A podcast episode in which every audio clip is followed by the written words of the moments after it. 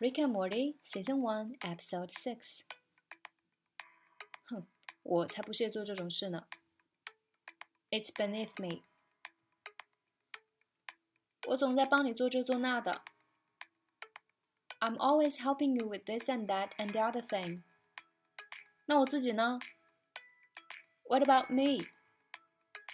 你怎么就不能帮我一次就一次呢 ？why can't you just help me out once, once for once？啊，你可真是长成了一个让人头痛的讨厌鬼啊！You are growing into a real big thorn, straight up into my ass。好了，这下你开心了吧？Are you happy now？开心到飞起！Heck yeah！哦，对了。 这没有什么危险或者副作用吧？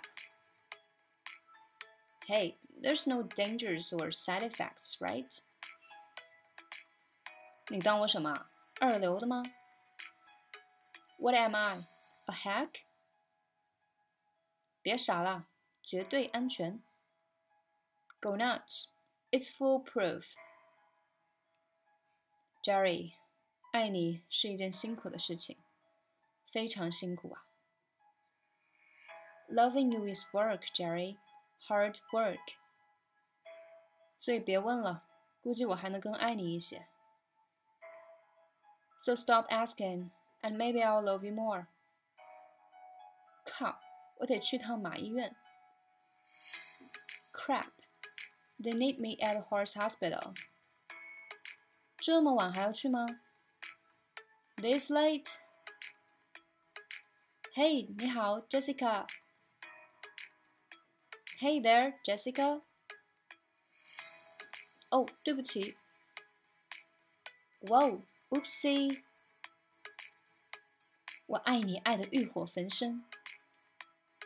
I love you so much it burns.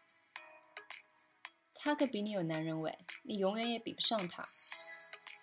He's more man than you will ever be. 我为我刚才说的话向你道歉。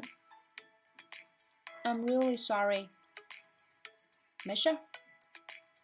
Well, no problem. 把你的脏手拿开。Get your hands off of him. 滚！我要跟我的男人在一起。Back off.